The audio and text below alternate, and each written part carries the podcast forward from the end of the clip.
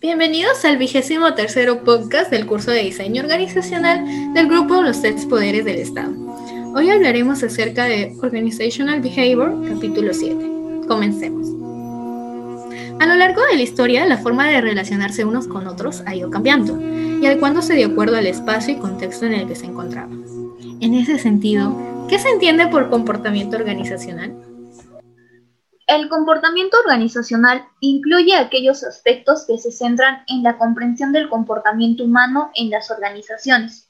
Y como se mencionó anteriormente, una de las voces que resalta en este estudio es la de Mary Parker, que introdujo la gestión participativa, aquella interacción de poder de hacer algo con y no un poder sobre los otros. Así también es del aporte de Hugo Munsterberg, quien buscó hacer coincidir las habilidades de los nuevos empleados con las demandas laborales de una empresa. Así se dio cuenta de la importancia de las condiciones psicológicas y cómo influyen en la productividad de los empleados. También está el enfoque de Douglas MacGregor, el cual empezó a cambiar los ideales predecesores, y este se enfoca en las personas, los grupos y las relaciones entre ellos y el entorno organizacional. Yexa, entonces, ¿cuáles crees que fueron los supuestos por los cuales se construye este nuevo enfoque?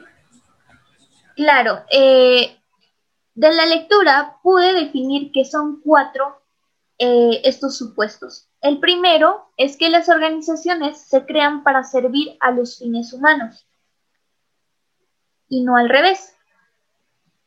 En segundo está que las organizaciones y personas se necesitan mutuamente. También está que cuando el ajuste entre las necesidades del individuo y la organización es pobre, unos de ellos pagará esta penalidad. Finalmente está que un buen ajuste entre las personas y las organizaciones se beneficia, porque las personas obtienen un trabajo significativo y satisfactorio, mientras que las organizaciones reciben el talento y la energía que necesitan para prosperar. Si se compara estos supuestos con los ideales anteriores, se ve que el empleado no tenía voz, pues antes las decisiones eran tomadas por los altos mandos y sin importar cómo esto afectaría a su fuerza laboral, lo cual actualmente está cambiando.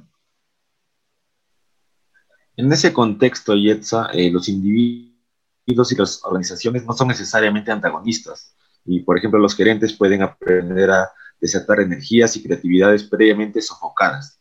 En efecto, ¿cómo es que se puede lograr ello? Existen dos herramientas en realidad. La primera es la dinámica de grupo, y esta se construye sobre los principios fundamentales de la especialización y la división del trabajo. La primera permite a las organizaciones utilizar las habilidades y los esfuerzos de las personas de manera más sistemática y concentrar su conocimiento y energía en un número limitado de tareas. Con respecto a los grupos, estos desarrollan sus propios conjuntos de normas, de supuestos, de comportamiento sobre cosas tales como la naturaleza de su entorno organizacional y las relaciones apropiadas con otros grupos. El término grupo también se refiere a lo que se conoce como grupo primario, que es aquel conjunto de personas que interactúan cara a cara entre sus miembros y que permanecen el tiempo suficiente para algunas relaciones personales, ya sea de sentimientos y o sentimientos de identificación. Hay dos tipos de grupos primarios, eh, los formales e informales. Los grupos formales son creados por una organización más grande con el propósito de realizar tareas. Dentro de esto se divide a su vez en dos.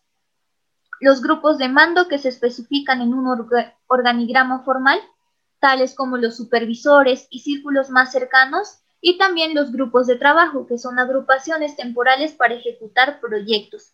Por otro lado, están los grupos informales, que están mm, formados por individuos que espontáneamente han desarrollado relaciones y patrones de interacción en situaciones laborales. Esta organización informal tiene dos clases de efectos importantes. Uno que establece ciertas actitudes, entendimientos, costumbres, hábitos institucionales y otro que crea las condiciones bajo las cuales puede surgir una organización formal. Muy interesante todo lo que nos mencionas en base a esta herramienta. Eh, por lo tanto, me gustaría saber si en esta herramienta, eh, ¿cuál es tu creencia que puede implicar en la motivación de los empleados? Claro, esta herramienta influye bastante y usualmente las empresas intentan motivar a los empleados mediante combinaciones de recompensas. Y esto se conoce como el reforzamiento, pues las empresas en el trabajo buscan recompensas y tratan de evitar los castigos. Y hablando de ello, también nos introducimos a lo que es la segunda herramienta, la cual la he mencionado anteriormente. Esta herramienta es el de desarrollo organizacional, que este es un cambio planificado en la organización. Esto ocurre frente a un entorno cambiante, pues la empresa tiene que adaptarse y por lo tanto se necesita de un especialista de desarrollo organizacional quien facilite este cambio. Este es un enfoque o estrategia para aumentar la efectividad de la organización y se asocia con el pensamiento de la integración en lo que desea el individuo con las metas organizacionales. Esta herramienta también es más difícil de implementar en el sector público porque la alta dirección está fracturada, ya que consta de ejecutivos políticos y también comités legislativos, grupos de clientes, entre otros. Y por medio de este proceso lento se requiere el compromiso y la cooperación de todos los actores principales de la organización, por lo que debe de fluir de arriba hacia abajo. En este caso, Yetsamira, ¿nos podrías comentar un ejemplo que evidencie todo lo mencionado anteriormente? Claro, se ha visto la importancia de cómo la organización tiende a responder a un entorno cambiante y esto lo hace a través de diversas herramientas como la dinámica de grupo y desarrollo organizacional. Y dentro de ello también se ha mencionado cómo las empresas tienden a relacionarse con sus empleados de manera que éstas puedan establecer vínculos de manera que se pueda cumplir con los objetivos organizacionales, pero también a su vez cumplir con los objetivos personales de los empleados.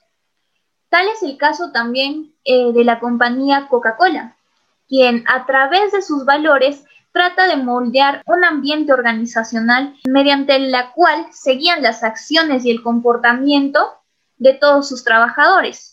Para ello, estos valores se institucionalizan no solo en los mandos altos, sino también a lo largo de toda la estructura organizacional. Estos valores son el liderazgo, que se enfoca más en esforzarse, en dar una forma a un futuro mejor. También está la colaboración, mediante la cual se trata de potenciar el talento colectivo. La integridad con la finalidad de tener procesos mucho más transparentes. El tema de rendir cuentas, mediante lo cual se promueve la responsabilidad de los empleados la pasión, que es de estar comprometidos con el corazón y la mente, y la diversidad, que es el tema de contar con un amplio abanico de marcas y ser tan inclusivo como ellas. Todo esto con la finalidad de tener mayor calidad y buscar la excelencia. De esta manera eh, es como Coca-Cola se relaciona con sus trabajadores y no solo promueve su desarrollo organizacional, sino que también los ayuda a desarrollarse profesionalmente a todos sus empleados. Muy, interesante el ejemplo que nos has brindado y toda la información eh, que nos has ofrecido el día de hoy. Mira, eh, estoy seguro que nuestros, nuestros oyentes te dan las gracias y, y también les agradecemos por siempre sintonizarnos y los esperamos en el siguiente podcast. Gracias.